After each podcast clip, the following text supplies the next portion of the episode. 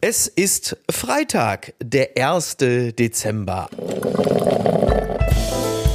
Apokalypse und Filterkaffee. Die frisch gebrühten Schlagzeilen des Tages. Mit Mickey Beisenherz. Einen wunderschönen Freitagmorgen und herzlich willkommen zu Apokalypse und Filterkaffee, das News Omelette. Und auch heute blicken wir ein wenig auf die Schlagzeilen und Meldungen des Tages. Was ist wichtig? Was ist von Gesprächswert? Worüber lohnt es sich zu reden? Und ich freue mich, dass äh, ich auch mal wieder mit ihr reden darf, dass Markus Feldenkirchen äh, sie aus seinen giftigen Klauen äh, entlassen hat. Jasmin Embarek, ich grüße dich ganz herzlich. Guten Morgen, Micky. Zunächst einmal sei heute angemerkt, es ist heute der sogenannte Faux Fur Freitag, also es ist der der Kunstpelz Freitag und da äh, adressiere ich natürlich direkt äh, die Stilikone, die Modeexpertin vom Ressort X derzeit, äh, Jasmin, was hast du zum Thema Kunstpelz zu sagen? Ähm, ich bin ja leider die Frage, also ich werde bestimmt für gecancelt jetzt, aber ich bin ja Fraktion, wenn der Echtpelz schon durch 15 Generationen seit 1980 geht, ist es auch okay. Ja. Deswegen, Ja. die sehen auch leider besser aus, aber ich, äh, ich, ich schäme den, den Fauxfour nicht. Es ist für mich so, ich kaufe es manchmal auch bei H&M, aber ich, äh, finde es, ich finde es einfach, man sieht es einfach. Ich bin da ganz, ganz schlimm. Ja, bei. H&M, bei, bei H&M sieht man das mit Sicherheit. Ne? Muss ja aufpassen, dass da nicht noch so Kinderfingernägel dranhängen, versehentlich. Ähm, ich, äh, bei der Gelegenheit, wir sind ja jetzt, also der, der vollen Transparenz halber sei angemerkt, wir unterhalten uns heute am äh, späten Donnerstagnachmittag, frühen Abend, weil wir nämlich beide noch auf der Weihnachtsfeier von Studio Bummens aufschlagen werden. Und bei Ja. der Gelegenheit fällt mir ein, wie der ehemalige brasilianische Fußballprofi Alex Alves von Hertha BSC damals auf der Weihnachtsfeier aufschlug von Hertha äh, mit einem weißen Pelzmantel, Echtpelzmantel und freiem Oberkörper. Also ich wollte dich jetzt nicht äh, animieren, Jasmin, aber ich weiß, Markus ist Fußballfan. Ähm, vielleicht können wir von ihm ähnliche Wunderdinge erwarten. Das Traurige ist, es liegt in Köln. Also ich könnte es gar nicht anziehen, weil ich habe so einen Mantel in Köln. Deswegen never mind. Ah, Das ist, na, das ist natürlich schade. Äh, zwei Dinge noch, bevor wir richtig äh, loslegen. Henry Kissinger ist gestorben. Du hast das Internet verfolgt. Hast du auch ein Foto mit Henry Kissinger äh, vorzuweisen, was dich, was ja der, der Anlass ist von Menschen, die sowas posten, als äh, ebenfalls geschichtsträchtige Person ausweist, die Zeugen Kissingers, ja, wenn nicht sogar enge Freunde von Kissinger waren? Ich musste, als, als ich Markus Söders Bild gesehen habe mit ihm, musste ich nur daran denken, dass er ja, äh, nee, ich musste dann irgendwie an Bomben denken und dann musste ich an die Bombardierung Kambodschas denken, äh, wo 150.000 Leute gestorben sind und dachte, ja, das ist einfach eine Würdigung wert, ne, wenn man sowas illegal macht und dann als außenpolitischer Star gefeiert wird. Das sind meine zwei Cent dazu, es tut mir leid. Na, kein Problem. Äh, Ich hatte kein Foto mit Kissinger, deswegen habe ich einfach eins mit Dieter Thomas Heck genommen. Dachte, das zählt vielleicht auch. Und diesen Verlust wirst du möglicherweise mehr betrauern. Markus Ja. Feldenkirchen ganz sicher, denn äh, der legendäre Polksänger Shane McGowan ist gestorben im Alter von 65 Jahren. Da sagen viele, ui, dass er die 65 geschafft hat, das ist ja eigentlich im Grunde genommen, das, das, also, ne, natürlich ist das traurig, gar keine Frage. Seine Frau Victoria Mary Clark hatte das bei Instagram mitgeteilt. Natürlich ist es traurig, der Mann war sehr lange schwer krank, saß schon einige Zeit im Rollstuhl, aber natürlich ein bisschen doof formuliert, aber man darf ruhig Zeuge meiner doofen Formulierung sein, denn ähm, das klingt jetzt so, als sei es so eine Art göttliche Strafe gewesen, aber es war halt einfach nur mal so, dass seine gesundheitliche Kondition natürlich die Folge des Missbrauchs von Alkohol und anderen Drogen gewesen ist. Und ähm, er hätte möglicherweise auch ein bisschen länger gelebt, wäre es nicht so gewesen, aber das ist jetzt auch Makulatur. Ja, und ich muss sagen, also mich haben die Bilder gecatcht. Einerseits der Post von seiner Frau, aber auch das Bild, das Markus gepostet hat. Der kleine Schelm Markus mit seiner Ja. kleinen äh, bissigen Lippe. Das ist einfach für mich ein, ein Plus, ein Plus einfach heute, muss ich ehrlich sagen. Äh, danke für dieses Bild, Markus Feldenkirchen, an dieser Stelle.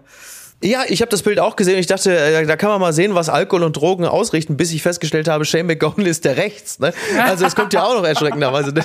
Es kommt ja erschreckenderweise auch noch dazu. Es gibt übrigens viele Menschen, die jetzt natürlich schöne Anekdoten teilen. Unter anderem hatte Kiefer Sutherland erzählt, dass er mal auf einer Party war mit Shane McGowan und äh, die sich äh, da mehr oder weniger gebeult haben im alkoholisierten Zustand, bis irgendwann äh, Kiefer Sutherland zurück in sein Hotelzimmer kam und da lag bereits Shane McGowan äh, auf der Couch in seiner Suite und hat gepennt. Und hatte ihm am nächsten Morgen einen wunderschönen Brief hinterlassen, woraufhin Kiefer Sutherland dann auch ähm, resümierte, never judge a book by its cover. Und das ist doch sehr, sehr schön. Wir verdanken Shane McGowan sicherlich einen der schönsten Weihnachtssongs. Und wann kann man ihn besser auflegen als am 1. Dezember? Die gute Nachricht des Tages. ARD will Tagesschau in einfacher Sprache starten, das berichtet der Mediendienst DWDL. Ähm, die Intendantinnen und Intendanten der ARD haben einen neuen Aktionsplan Barrierefreiheit beschlossen. Im Zeitraum bis 2025 will man 3,4 Millionen Euro, noch nicht aufregen, noch nicht aufregen, Leute, investieren, um eine Barrierefreiheit zu gewährleisten. Zielgruppe sind unter anderem die 6,2 Millionen Menschen in Deutschland, die als funktionale Analphabeten gelten, und zwar einzelne Wörter und Sätze lesen können, aber Schwierigkeiten haben, komplexe Zusammenhänge zu erfassen. Ich habe immer gedacht, das heißt Pro7 Newstime. So kann man sich irren, aber ist doch grundsätzlich erstmal gut, dass es das gibt. Ja, vor allen Dingen ist es eigentlich eine Essenz des Rundfunkstaatsvertrages. Also sie hätten es einfach wie früher machen müssen, weil die Aufgabe ist ja allen, ja. die äh, Möglichkeit zu Informationen, Nachrichten etc. zu geben. Und ich glaube, äh, viele mhm. Aktivisten, die ich kenne, die fordern das schon wirklich sehr, sehr, sehr, sehr lange. Deswegen ist es eher so, also das braucht man jetzt, glaube ich, keinen, oh mein Gott, wie toll, thank you. Ähm, das braucht es jetzt wohl nicht, aber ist schön, dass es jetzt passiert. Ja. Man kann es sehr positiv sehen. Ja, Genau, man muss es positiv sehen. Ich zitiere DWDL. Die Tagesschau in einfacher Sprache soll das Wichtigste vom Tage leichter verständlich zusammenfassen. Das ist aber doch im Grunde genommen das, was wir machen. Also Apokalypse und Filterkaffee wird genau diesem, wird genau diesem Anspruch doch schon seit Jahren, muss man sagen, gerecht. Da können wir uns auch mal auf die Schulter klopfen. Die Tagesschau ja. folgt unserem Beispiel, Jasmin. Ne? Sehr gut. Oder? Ja. Yes. Das hat mich überrascht beziehungsweise eigentlich überhaupt nicht. Die Berliner Zeitung titelt UNO 2023 höchstwahrscheinlich heißestes Jahr seit Beginn der Aufzeichnung. Hör mal, das sagen die jedes Jahr. Jedes Jahr kommen sie mit der Meldung. Ne? Und dann noch ein. Ja, aber es ist so, die globale Durchschnittstemperatur liegt bis Ende Oktober rund 1,4 Grad Celsius über dem vorindustriellen Niveau. November und Dezember können wohl nichts mehr am neuen Hitzerekord ändern. Ähm, ist jetzt nicht so wahnsinnig überraschend, äh, muss man sagen. Also ich glaube in den letzten, wie war das, die, die in den letzten zehn Jahren, auf die letzten zehn Jahre entfielen die neun heißesten Jahre ever. Und 2023 ist da offensichtlich absolut weit vorn. Und was sagt uns das? Also ich muss ehrlich sagen, ich bin gerade ein bisschen aggro. Ich habe gestern noch einer Freundin geschrieben, wo ist denn die Klimakrise, wenn man sie braucht? Weil gerade, weil ja. nein, weil es einfach in Berlin, also in Köln waren es noch so schöne fünf ja. bis acht Grad und dann komme ich hier an, erstmal viel mhm. zu spät, weil in Hannover irgendwelche Oberleitungen schon nicht funktionieren, weil es null Grad war. Dann komme ich hier an, Natürlich. alles ist glatt, die U6 fährt nicht mehr, alle Menschen sind aggressiv und dann bin ich so, wo ist eigentlich die Klimakrise, wenn ich sie brauche? Warum liegt hier im November Stimmt. Schnee? Das hatten wir auch gefühlt seit Jahren nicht mehr. Ja, aber egal, nein, man möchte ja nicht zynisch sein. Auf jeden Fall ähm, könnte man jetzt auch einfach so ein Luisa Neubauer-Zitat hier einbauen und so, das sagen wir euch seit 50 Jahren. Kann man jetzt irgendwas tun? Ähm, ich glaube, nächstes so, Jahr werden wir das, das nochmal. Luisa Neubauer-Zitat, ich habe nichts mit Greta zu tun. Da muss man ja dieser Tag, das weiß man nicht. Äh. Nein, ja klar, du hast recht. Wobei dieser Schnee bekommt Berlin ganz gut, muss man sagen. Je mehr von Berlin eingeschneit ist, desto schöner so. wird diese Stadt. Danke. Ist natürlich ein bisschen bitter, ist natürlich ein bisschen bitter für, äh, für Schnäppchenjäger, weil äh, all das, was auf den Bürgersteigen steht, mit dem Schild zu verschenken, das sieht man jetzt natürlich nicht mehr, ne? Ist ich natürlich genau, wahnsinnig bitter. Was für Preziosen. Ich habe genauso nee, drei Tüten gerade im Hauseingang hier, in meiner Berliner Wohnung, in dem Haus. Ach, mit dieser Verschenkenscheiße. Das ist nicht ja. nass geworden. Nein, es ist richtig schlimm. Ich, das, ich möchte das bitte nicht in meinem Hauseingang stehen haben. Naja, egal. Die Schlagzeile des Tages. Naja, die, die Schlagzeile des Tages, die wird möglicherweise heute unser Kanzler Olaf Scholz äh, produzieren, denn der ist ähm, jetzt auch auf der 28. Weltklimakonferenz in Dubai oder wie äh, die, der weltgrößte Klimaschützer äh, die Geißen sagen, Dubai, wir sind in Dubai. Robert, wir sind in Dubai, wir können Olaf Scholz sehen, mach mal Selfie mit Davina Shakira und Shania Taira. Also toll, endlich, da wächst zusammen, was zusammengehört und es gibt Breaking News von NTV, Weltklimakonferenz Deutschland und Emirate geben 200 Millionen Dollar für Klimaschäden. Also das will einen Ausgleich schaffen für die besonders verwundbaren Staaten, die unter der Klimakrise jetzt schon heftig zu leiden haben. 200 Millionen US-Dollar. Ist das eine Summe, die dich in Ekstase versetzt? Damit kann man auf jeden Fall eine Säule von Stuttgart 21 mitbauen. Mal gucken, was die Länder dann mit diesem Ausgleich machen. Ähm, ja. Nee, ja. Ich, ich liebe also du weißt ja, wie pessimistisch ich bin, was so Klima betrifft. Und hm. ähm, das sind so solche Schlagzeilen, ich denke, ja, da kommt einfach mein kapitalistischer Popkulturtraum, wird da wahr. Da gehen die alle fashionable, ähm, die Emiratis besuchen und dann äh, machen sie alle mhm. einen auf Happy Life und es sind einfach nur Ölkonzerne und Leute, die eh noch mehr dran verdienen. Ja, ähm, ja ich freue mich auf die Selfies vom Kanzler und äh, werde sie in Memes ja, verwandeln. Das ist super. mein Output aus der ganzen Sache. Ja, dann ist der Kanzler ja immerhin für irgendetwas gut. Wir stellen ja im Laufe seiner Regentschaft auch fest, dass das, äh, dass das gesprochene Wort bei ihm deutlich weniger wert ist als das Bild. Ähm, das merken wir natürlich an der Augenklappe oder an seinem lustigen Marsch, als er den roten Teppich verfehlte und einfach über diese Kordel drüber spaziert ist. Ich persönlich habe meine Frau Niki Hassania, liebe Grüße, äh, komplett äh, in Begeisterungsstimme versetzt, als ich ein Bild von Olaf Scholz postete, weil er halt wirklich aussieht wie die Comicfigur Mr. Magoo. Und Niki fragte mich, wie bist du denn auf Mr. Magoo gekommen? Und da habe ich gesagt, na ja, ich habe mir einfach seine Regierungserklärung angeguckt und dann sah ich ihn und dachte, Oh fuck, das ist halt einfach komplett Mr. Äh, Magoo. Aber nochmal ganz äh, zurück zum Thema. Wir kommen ja gleich noch kurz auf, auf Olaf Scholz. Natürlich kommen wir auf Olaf Scholz. Ähm, diese Klimakonferenz, naja, klar ist es gut, wenn da rund 200 Länder zusammenkommen und die deutsche äh, Regierung schickt da auch so 200, 250 Leute hin. Man ist dann in, wie man so schön sagt, bilateralen Gesprächen. Das heißt, äh, natürlich ist jede, also das ist so ein bisschen frei nach dem Motto von Christian Linder, besser nicht regieren als falsch regieren. Klar ist es gut, wenn man sich da hinsetzt und sich bespricht, weil das ja immer, also es ist ja immer noch eine Art Absichtserklärung, dass man sagt, wir wollen was tun, wir müssen was tun. Äh, wie viel dabei rumkommt, ich weiß nicht, die letzte war, glaube ich, in Ägypten, das war die COP27, da haben wir alle auch ein langes Gesicht gemacht, da hat man ewig lange an der Abschlusserklärung äh, äh gerungen, ist auch logisch. Ähm, 200 Millionen ist natürlich ein Witz, wenn man bedenkt, dass 40 Milliarden alleine die Schäden im Ahrtal gekostet haben. Und also nenn mich ja. verrückt, aber ich glaube, es gibt Regionen äh, in der Welt, äh, da ist der Schaden und auch die Fläche größer als das Ahrtal. Und wenn man denen sagt, pass mal auf, ihr kriegt jetzt irgendwie äh, 200 Millionen, da lassen wir uns nicht lumpen, das ist irgendwie, weiß ich nicht, das ist, als würdest du einem Obdachlosen so ein, äh, so ein ausgelutschtes Fischermans hinwerfen und sagen, guten Appetit. Also es ist ja, ist ja komplett albern. Was ich äh, noch mitbekommen habe, und das bringt uns jetzt auch gleich zum nächsten Thema, das ist, ähm, dass es eine Schweigeminute gab. Und zwar mhm. für die Opfer von Gaza das galt dann aber auch wirklich nur den Opfern von Gaza. Also auch an dieser Stelle wieder eine relativ eindeutige Positionierung, dass man sagt, äh, Hamas, Terroristen, Geiseln, anyone, ist denn da? Ist da, war da was? Also da sitzt natürlich wieder mal genau, das, das, das, das Brummen ist, glaube ich, genau die richtige Äußerung. Und du sitzt wieder da und sagst, ja klar, Dubai, ne, also ist halt auch eine Region, in der man, glaube ich, mit, äh, mit Solidarität für Israel jetzt nicht wahnsinnig weit kommt. Wir befinden uns hier in einer Situation, in der es wahrscheinlich noch den Gipfel der Absurdität hätte, wenn plötzlich Saudi-Arabien aufspringt und sagt, hey, hey, hey, Freunde, vergesst mir bitte unsere israelischen Freunde nicht. Das kommt jetzt wahrscheinlich als nächstes. Es ist wirklich, es ist, oh Gott, ey, hilf mir. Jasmin, hilf mir. Nee, ich wollte gerade nur sagen, äh, weil ich das davor schon sagen wollte, es ist einfach ein doppelter Realitätscheck, auch um ehrlich zu sein. Ne? Also einerseits, äh, dass du klimapolitisch weißt, der ganze Bums, den du hier machst, gut, kannst du halt machen, aber solange du bestimmte mhm. Staaten nicht dazu kriegst, mitzuarbeiten und auch wahnsinnig unterlegen bist, außenpolitisch wird das halt nichts. Und das Gleiche gilt natürlich auch in der Debatte ja. um solche außenpolitische Konflikte und Kriege, ob das jetzt Ukraine, Russland ist oder Israel und der Gazastreifen. Das ist natürlich auch einfach wahnsinnig ernüchternd. Äh, mal gucken, was ähm, unsere Regierung daraus für Instagram-Posts macht. Ich bin gespannt, aber ich, äh, wie gesagt, ich glaube, es ist einfach ein sehr pessimistischer Realitätscheck, beides. Das hat mich traurig gemacht. porte. Wir bleiben noch ein bisschen in der Mollnote, bevor wir gleich den Flieger wieder hochziehen. Drei Tote bei Anschlag auf Bushaltestelle in Jerusalem. Hamas lobt Dschihad-Märtyrer. Äh, das berichtet die Frankfurter Rundschau. Der nationale Sicherheitsberater Israels Itamar Ben-Gvir sagte, der tödliche Terroranschlag in Jerusalem stelle einen Bruch der Waffenruhe dar. Mit der einen Hand unterzeichnet die Hamas einen Waffenstillstand, mit der anderen schickt sie Terroristen, um Juden in Jerusalem zu ermorden. Ja, das Ganze Ganze war ja so, drei Israelis im Alter von 24 bis 73 äh, sind einem Anschlag zum Opfer gefallen.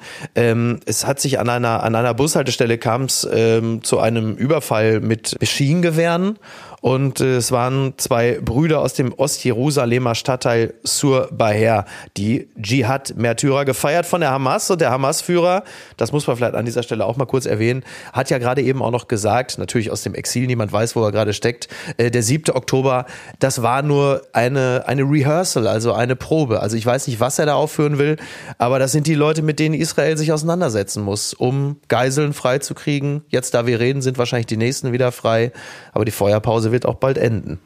Ja, und vor allen Dingen also eigentlich die, die, äh, die wenige Erleichterung, die man hat durch einzelne Geiseln, die einfach lebend da rauskommen, dann nochmal mit diesen drei ja. Toten. Also es wird wahrscheinlich auch nicht der letzte Moment sein, wo wir um äh, israelische Opfer trauern werden.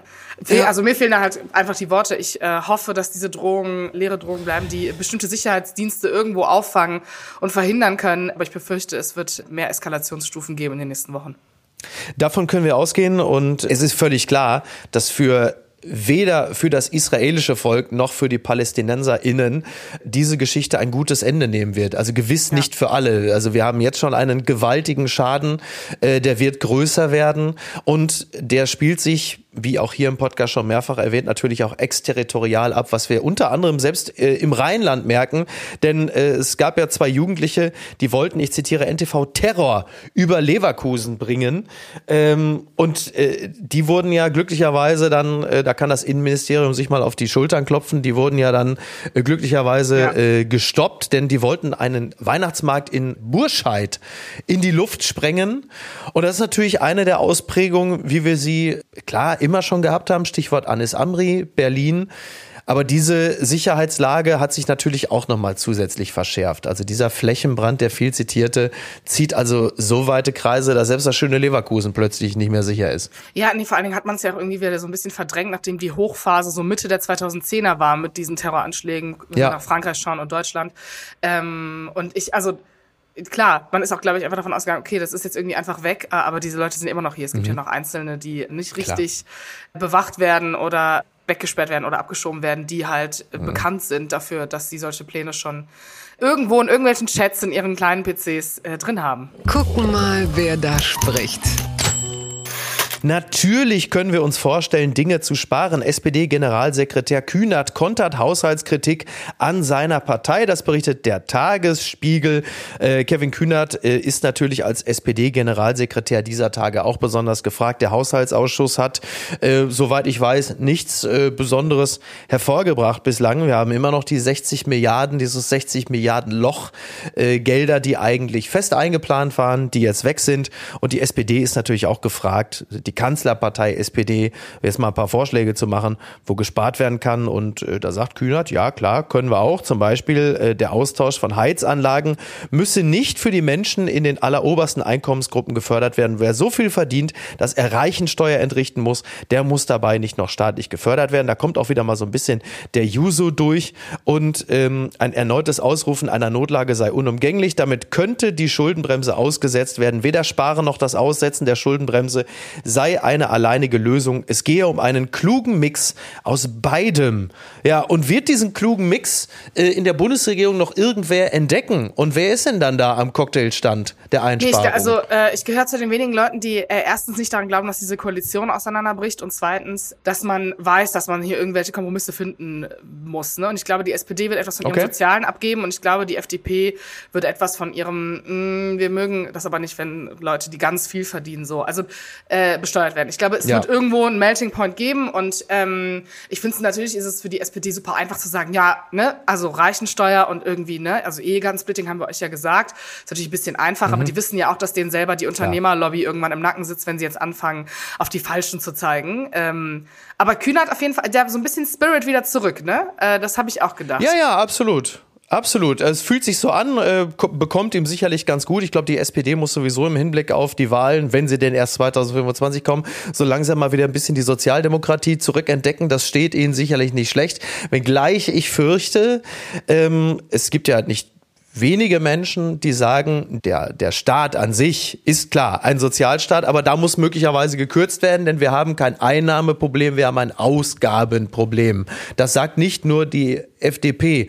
Und um diesem Ausgabeproblem Herr zu werden, mag es dazu kommen, dass auch massiv im Sozialstaat gekürzt wird. Ich sehe es schon kommen. Aber vielleicht bin ich auch da ganz alleine, was das angeht und es werden andere Töpfe entdeckt. Nee, es kann, es, es kann gut sein, aber also ich glaube einfach, dass die äh, Kanzlerpartei sich das sehr schlecht erlauben kann, nachdem man irgendwie Bürgergeld ähm, gefeiert hat oder auch äh, mhm. dieses Narrativ mehr zu stärken, trotz FDP im Nacken, dass man dieses, äh, diese März-Rhetorik mit, die gehen nicht arbeiten und alle sind Faulenzer und die verdienen mehr und dann denke ich an diesen Jan Fleischhauer-Tweet, der auch, wo die Zahl auch irgendwie nicht richtig stimmte und so und es ist ja nicht so, als würdest du hier 3000 Euro irgendwo auf der Couch geschenkt bekommen.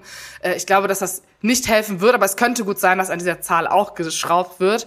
Äh, glaube ich aber, also wir sind ja, wir sind ja nie langfristig, das ist ja immer der Spaß mhm. äh, hier. Ja. Ähm, genau, es wird dann irgendwas gekürzt werden, was langfristig sein wird. Kinder, mhm Kinder oder Kinder halt. Also irgendwas, was Kindergeld oder, oder Kinder oder werden auch noch die Kinder ja, weggekürzt? Alles, ja, alles, alles. Also wirklich, nee, genau, alles wird, es wird einfach alles weggekürzt, genau. Keine Kinder mehr bekommen, dann sind sie auch nicht teuer. So, wir, wir, du hast den März gerade schon rausgehauen. Äh, der ist natürlich dieser Tage sowieso in aller Munde. Ähm, Stichwort äh, Regierungserklärung Bundestag, als er sagte, lieber Olaf Scholz, Sie sind ein Klempner der Macht. Was übrigens, ich, ich liebe die Rhythmik von Klempner der Macht, weil ich die ganze Zeit Stefan Remlers Vogel der Nacht im Kopf habe. Klempner der Macht, flieg hinauf bis zum Mond, schaue von dort bis, naja. Und, ähm, und das wird ihm jetzt SPD-seitig natürlich tagelang um die Ohren gehauen. Äh, äh, äh, das ist eine Ideologie der Verachtung. Und dann sagt irgendwer aus der SPD, man muss mehr auf den Menschen gucken, nicht aus der Brille eines Fondsmanagers, wo ich denke, ob das so ein glückliches Beispiel ist aus Sicht der SPD, ausgerechnet als negativ, um jetzt den Fondsmanager zu nehmen, also jemand, der sehr genau auf Finanzen achtet und wo das Geld herkommt. Ich bin mir da nicht sicher. Und ja. ich habe auch das Gefühl, da flüchtet man sich äh, Sozialdemokratenseits sehr in die Semantik, anstatt sich mal mit dem Problem auseinanderzusetzen. Also sind schon sehr, sehr happy, dass dass sie ein bisschen deflektieren können und sagen können, der Friedrich Merz, der hat alle Klempner beleidigt. Nur einer, der macht es natürlich gewohnt noch schlechter, das ist Friedrich Merz selber. Er versucht nochmal dieses Klempner-Bild wieder einzufangen und irgendeiner hat mitgezählt, ich glaube, er braucht 113 Worte. Bist du soweit? In bester ja. Stromberg-Manier versucht Friedrich Merz ja, aufzuklären, was er da, also mit, also diese drei Worte Klempner, der macht. Friedrich Merz, äh, sagte, er habe im Übrigen nicht die Klempner beleidigen wollen. Also äh, die Klempner, die gibt es ja in diesem Sinne gar nicht mehr. Sie heißen heute Anlagentechniker und haben viele andere Berufsbezeichnungen. Das ist genauso gemeint gewesen. Er dreht kleine Schräubchen, aber er ist nicht in der Lage, das ganze Gebilde herzustellen. Ja, weil das eben eine Beschreibung ist von jemandem, der nur im Klein-Klein die Schräubchen dreht und nicht in der Lage ist, wirklich ein ganzes Gebäude herzustellen. Man braucht die Klempner, aber das sind nicht die Architekten, das sind nicht die Baumeister. Und du denkst, okay, wir, wir haben es ja, ist ja gut. Beruhige dich doch, um Gottes Willen. Ne? Nee, ich, fand, ich muss ehrlich sagen, ich fand es eigentlich ein bisschen schön, dass die SPD immer so ein bisschen Angriffsfläche hatte. Die sind ja immer so wahnsinnig nicht reaktiv. Das sind wir vom Kanzler ja gewohnt, dass es keine, also, ne, Mhm. Kommt, kommt ja, ja. irgendwie nix. Ähm, ja, nix. Und ich finde, na, ich finde, Merz hat sich, hat sich schon ein bisschen damit vergriffen. Also es ist einfach ein Scheißbeispiel, weil die Rhetorik offenbart schon, ja. in was für Schubladen er denkt. Ich, also ich glaube, in seiner Bubble kommt das Klar. natürlich gut an, weil man Olaf Scholz irgendwie nicht als Führungsperson äh, bezeichnet, sondern ihn herabwürdigt. Äh, aber gut, in seiner Blase funktioniert eh alles, was er gegen den Kanzler sagt.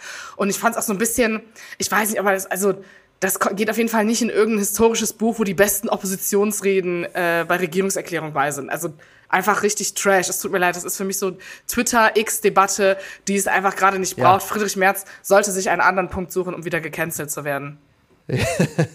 ja, es ist natürlich auch völliger Käse, ist ein schiefes Bild, aber es ist, und das, den Punkt möchte ich Friedrich Merz zumindest wirklich lassen, er ist nicht nur im Bundestag, er ist grundsätzlich an Rhetorik, an Bildern interessiert, die verfangen.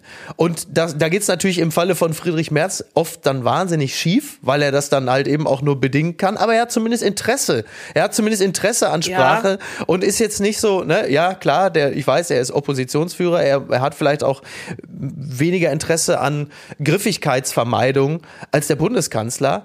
Aber wir, wir haben ja auch, wir hauen ja auch deshalb Scholz nichts um die Ohren, weil er halt auch nichts sagt.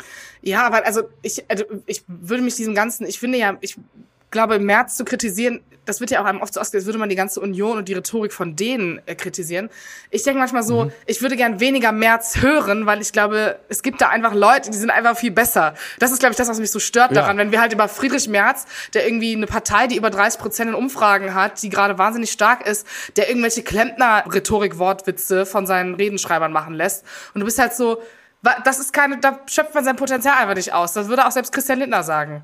Du, vielleicht ist es auch einfach ähm, so eine Art Kopulationsneid, weil äh, Friedrich Merz wird diese Filme früher auch gesehen haben, in denen Klempner einfach wahnsinnig viel Sex hatten. Möglicherweise kommt es einfach aus dieser Ecke, man, man weiß es nicht. Also, und du hast natürlich recht mit der CDU. Also ich meine, jemand wie Karl-Josef Laumann wäre natürlich niemals im Leben eingefallen, den Klempner für irgendetwas als Negativbeispiel zu nutzen. Ja. Bei, also so, klar, als Vertreter des Arbeitnehmerflügels zum Beispiel. Klar ist das schief und krumm rum, aber ähm, mal gucken. Also eins noch angefügt, dieses sagenhaft traurige You'll Never Walk Alone von Olaf Scholz, das kann es ja nun auch nicht sein. Wenn du doch schon immer wieder dieses jämmerliche Mantra wiederholst, völlig kraftlos in den, in den Orkus hinein. Aber dann sag doch bitte wenigstens walk richtig. Es heißt walk und nicht walk. You'll never walk alone. Also das ist ja wirklich, also das ist ja das Hinterletzte. Wahnsinn, ey. Ich finde, mein kleines Herz geht leider auf, wenn äh, Deutsche nicht richtig Englisch sprechen können. Das ist, ich habe da irgendwie voll das Empathie-Ding für. Es tut mir leid. Die unbequeme Meinung. Stichwort Empathie. Soziales Netzwerk X Elon Musk beschimpft ehemalige Werbekunden. Das berichtet die Zeit. Zahlreiche Unternehmen stoppen wegen antisemitischer Inhalte ihre Werbeanzeigen auf der Plattform X von Elon Musk. Der Milliardär reagiert mit klaren Worten. Ja, der war dann auf so einem äh, auf so einem Panel.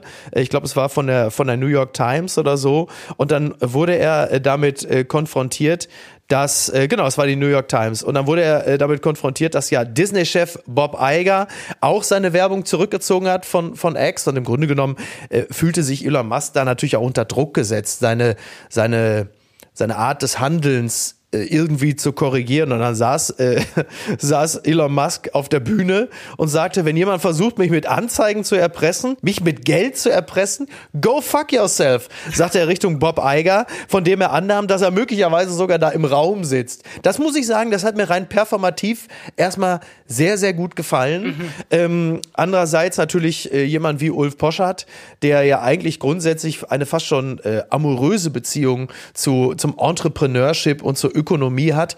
Der fand dieses Verhalten aber auch total cool und lässig und meinte, wir sollten uns eine Scheibe davon abschneiden. Ähm, Weiß ich nicht. Also der Mann Elon Musk, jetzt nicht Ulf Poschert, da weiß ich es nicht, hat ja auch einfach unglaublich viel Geld vernichtet, seitdem er dem Laden vorsteht. Ja, und vielleicht ist das sozusagen jetzt äh, die, die Kurve, die er noch nehmen möchte, um sein Image so ein bisschen zu retten. Und wenn es irgendwie gegen die Wand fährt, dann schreibt er irgendwann ein Buch darüber, wie Failure dich zum Success bringt und so. Und dann ganz schnell. Mhm. Vielleicht sind wir gerade schon in seiner, er ist gefallen und bald wird er aufstehen und daraus wird er noch viel mehr Stärke ziehen, Ära. Und dann müssen wir das alles mitbekommen. Ja. Und dann kauft irgendein anderer Idiot diese Plattform und dann heißt sie wieder Twitter. Ist alles wie vorher. Und dieser ganze Bums ja. war einfach umsonst. Das ist das, was ich da gerade sehe. Ich warte darauf, dass René Benko von der Signa-Gruppe Twitter kauft. Das kann ja wohl nicht mehr lange dauern. Irgendwer, irgendwer wird ja wohl noch darauf reinfallen, oder? Ja, das ich meine, irgendwann können wir es uns auch leisten. Also ich glaube, je nachdem, wie es fällt, ne, dann kaufen wir es halt. Nee, ich, Du, ich, ich bleibe ja sowieso noch die ganze Zeit tapfer da und warte darauf, bis sie irgendwann alle wieder durch Katzenklappe zurückgekrochen kommen. Ne? So, also es, es dauert nicht mehr lange. Corbinian Frenzel, liebe Grüße. Ähm, er wartet ja immer noch auf, und jetzt wird es besonders lustig, er wartet ja immer noch auf das öffentlich-rechtliche Twitter. ja, aber Utopien, warten, also aber, aber honestly, also ein paar Utopien darf man ja noch haben im Leben oder Dystopien, wie man es dann sieht. Ja, das, ich glaube, in der Dystopie, da sitzen wir gerade und, und äh, exen fleißig vor uns hin. Aber ey, äh, you never know, ne? Ähm, übrigens eins noch zu Elon Musk, als er auf dem Panel saß, das war auch sehr witzig. Er fühlte sich da ja auch so ein Stück weit umzingelt von Feinden. Und dann sagte er dann zu dem Moderator, okay, you know, ähm, Jonathan, ganz ehrlich, ich bin hier, weil you're a friend, du bist ein Freund. Und der Moderator sagte, ja, hm, ich heiße übrigens Andrew. das fand Nein. ich auch schon. Oh mein Gott. Ja, das ist eine, auch eine schöne Szene. Voll ja, ja. Oh, ich dachte, du wärst längst tot. Äh, Viva! Viva feiert heute 30 Jahre, wobei das natürlich so ein Satz ist wie, äh, ne, wäre mein Opa nicht tot, würde er heute 120-jährigen Geburtstag feiern, ja. weil, äh, wie der Kölner Stadtanzeiger hier berichtet, das deutsche Musikfernsehen war in Köln zu Hause. Viva gab der Jugend und der deutschen Musikszene Raum zur Entfaltung. Moderatoren erinnern sich an den Sender, der zwölf Jahre lang sein Zuhause in Köln hatte. Genau, also am 1. Dezember 1993 ging Viva Viva an den Start und Viva saß von diesem Tag bis 2005 in Köln, Köln-Mühlheim. Äh, da bin ich dann auch mal gewesen, bin da durch die Gänge gelatscht und äh, du bist ja Jahrgang 99. Das heißt, mit Viva verbindest du vermutlich gar nicht so wahnsinnig viel, schätze Doch, ich mal. meine- Aber vielleicht liege ich auch falsch. Nee, meine Mutter hat es so krass geliebt. Also es lief bis zum Ah, ja. end, bitteren Ende lief es durch. Und Ja. ähm, auch die ganzen Leute, ist auch so, wenn ich irgendwo unterwegs bin und dann ist da irgendeine, keine Ahnung, Nils Bokelberg war irgendwie da. Meine Mutter so, Ja. oh mein Gott, den habe ich so gerne bei Viva geguckt. Also es ist so ein bisschen, ähm, genau, es ist so ein Geist, der mich die ganze Zeit umschwebt und äh, ich Ah, ja, okay. finde es ziemlich geil, weil ich habe auch noch relativ lange MTV geguckt. So, weil ich das total geil fand äh, und so Musikvideos Mhm. Ja. immer geliebt habe. Ähm, aber ich hätte natürlich auch gerne Stefan Raab irgendwie mal in einer Live-Sendung gesehen, 2001 oder so. Aber ja, so ist Oh das ja. halt. Falsche Generation. Naja, absolute, absolute Talentschmiede Viva, äh, Stefan Raab, äh, Klaas Häufer Umlauf, Nils Bokelberg, Heike Markatsch, aber auch Oliver Pocher, muss man auch dazu, das muss man immer auch irgendwie mitnennen. Ne? Ähm, das, ist, das ist ja alles, also es kann nicht, also wie, wie soll ich das sagen? Es kann nicht alles, also äh, herzlichen Glückwunsch an dieser Stelle. Äh, Viva ähm, hat mir natürlich immer einen Hauch weniger bedeutet als MTV, das ist ja völlig klar. MTV war immer der, war immer so die, die Ursuppe des Musikfernsehens. Trotzdem hat, hat Viva zweifellos äh, seine Meriten gehabt. Ähm, Musikfernsehen gibt's ja immer noch, Deluxe Music, unter anderem äh, als Moderator dort Markus Kafka, der dieses wunderbare Buch geschrieben hat. MTV, Viva liebt Ja. dich. Ähm, ganz tolles Buch, lohnt sich sehr. An dieser Stelle sei nochmal explizit darauf verwiesen. Und ähm, tja, mein Gott, also wir werden heute auf der Womens Weihnachtsfeier höchstwahrscheinlich Menschen begegnen, die äh, 1993 da alle als Hosts angestellt gewesen wären, wenn sie nicht einem anständigen Beruf nachgegangen wären. Das Kleingedruckte. So, jetzt frage ich dich, Jasmin, was, äh, was wirst du dir heute im Kino anschauen? Entweder äh, Renaissance, Film bei Beyoncé, also der Film über die World Tour, oder Godzilla Minus One. Gar kein, weil ich habe schon The Eras Tour im Kino gesehen. Jetzt bin ich erstmal, brauche ich nichts mehr bis nächstes Jahr. Ah, ja, tut mir okay, leid. verstehe. Ich bin, ich Gut. bin ja, also ich, ich, Ja. also ich liebe Beyoncé, aber ich, also ich bin bei dem Album einfach nicht mitgegangen. Also ich respektiere die Ja. Arbeit, aber ich, es ging nicht, es ging nicht. Deswegen, ähm, ja. Okay, Aber verstehe. du gehst voll drauf Okay. ab. Nee, äh, weder auf das eine noch. Ich bin kein großer Beyoncé-Fan. Ich Mhm. bin, also ich respektiere auch die künstlerische Leistung, finde drei, vier Songs auch sehr, sehr gut, aber ähm, hat mich nie so wirklich, wie sagt man so schön neudeutsch, abgeholt. Und äh, Godzilla, äh, da geht es mir ganz ähnlich. Ähm, auch da schätze ich die künstlerische Leistung, so wie Godzilla Tokio Ja. platt gemacht hat. Gut gesagt. Das hat also wirklich, äh, ja, muss man absolut sagen. Ähm, da hat also, da, da kann selbst Oppenheimer sich noch eine Scheibe von abschneiden. Aber ähm, hat mich also im Kino, ich war 97 in der Emmerich-Verfilmung, der war schon so okay und danach ist es nicht besser geworden. Es gibt, glaube ich, nur einen einzigen Monsterfilm, den ich in den letzten Jahren gesehen habe, der wirklich gut war und das war Kong, Skull Island. Äh, Skull Island. Den fand ich tatsächlich wirklich sehr, sehr gut. Der Mhm. Der hat mir sehr gut gut. gefallen. Ansonsten sind diese CGI-Schlachten für mich todesöde. Äh, du hast halt einfach so zwei so zwei Riesenmonster, die sich die ganze Zeit einfach so Bud, Spencer, Terence Hill mäßig kloppen und ähm, das ist irgendwie, weiß ich nicht. Und ich fürchte, das wird in diesem Falle nicht viel anders sein. Der Trick der Woche. Ey Leute, es ist Weihnachten, es ist ganz wichtig, jetzt auch an die Liebsten denken. The 10 Most Ridiculous Finds vom Gwyneth Paltrow's Goop Gift Guide 2023, das berichtet Variety. Äh, Gwyneth Paltrow's, ähm, ja, was ist das eigentlich? So ein Online-Handel? Ja, Goop, ne? Also ist ihre eigene Marke, Goop. Also wir erinnern uns an die äh, Vagina-Kerze, klar, Logo, aber Goop, das ist ihre Marke und sie hat einen Online-Store und sie vertreibt dort Dinge, die für den, äh, ja, also ich sag mal, für Leute sind, die noch den ein oder anderen Euro über haben. Unter anderem gibt es einen, äh, ich glaube, was ist das? 15.000, 15, ja, 15k, also 15.000 Dollar, ein goldener Vibrator. Das finde ich natürlich äh, ganz fantastisch. Da, äh, da wird mir gleich warm ums Herz. Es gibt aber zum Beispiel auch ein kleines Hundehäuschen von Hermes, kostet äh, nur 2000 Dollar. Das Hermes Cavaletti Doghouse. Das ist doch schön. Das ist doch auch was mal für den kleinen Geldbeutel, möchte ich mal sagen. Ja, was nee, hat dich es- besonders begeistert? Es ist, nee, es ist total lustig, weil es gibt gerade auf TikTok einen Trend. Es gibt so einen Typen, der immer wieder diese Geschenkeseiten von so Luxusmarken durchgeht und sagt so, oh my God, A cup for $1000. Great. Oh, such a great gift. Und dass das jetzt von ihr kommt, finde ich irgendwie wahnsinnig passend. Und ich habe aber leider ein großes Herz für Gwyneth Paltrow.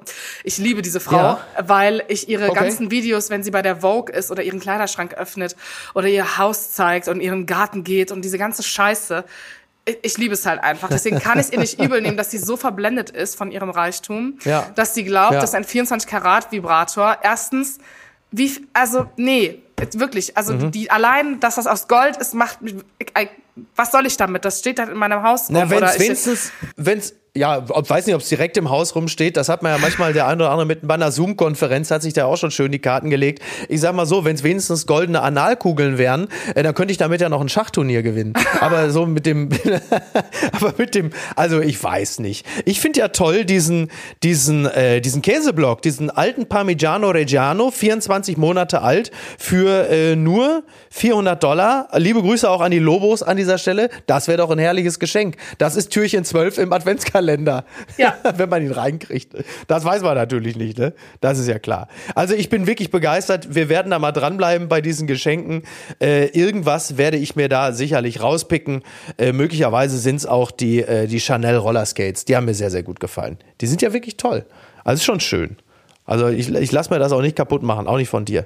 Ne? Ja, ich finde ja Also ich es den Gong ganz gut oder die, die Chanel Roller Skates. Ich, also die Liste ist, nee, die Liste ist toll, aber ich werde daran Ja. erinnert, dass ich einfach ein armer Wurm bin. Das ist ja, da kann mein Ego nicht mit umgehen. Ja. Ja, das ist auch scheiße, das stimmt. Den Gong kaufe ich für Niki, äh, um sie zu wecken, ganz liebevoll morgens um 15 Uhr, wenn sie wach wird. Was ist denn da schiefgelaufen? Ja, äh, ist natürlich jetzt wieder soweit. Also Jasmin, du kennst das. Wir alle bemühen uns bei, bei, bei X äh, aus zwei verrutschten Sätzen ähm, den kompletten miesen Charakter, die ganze Verkommenheit einer Person abzuleiten. Ein ganzes Jahr bemühen wir uns, verunglückte Äußerungen äh, im Grunde genommen zur Manifestation ähm, dessen zu machen, dass Personen wirklich unmöglich sind und aus dem öffentlichen Diskurs äh, entfernt gehören. Und wir, wir schaffen es nicht ganz. Und dann veröffentlichen genau diese Personen ihre Spotify-Liste, ihre Wrapped, was sie im Jahr so gehört haben und bestätigen im Grunde genommen das, was ihr immer, wir immer versucht haben, ihnen zu unterstellen.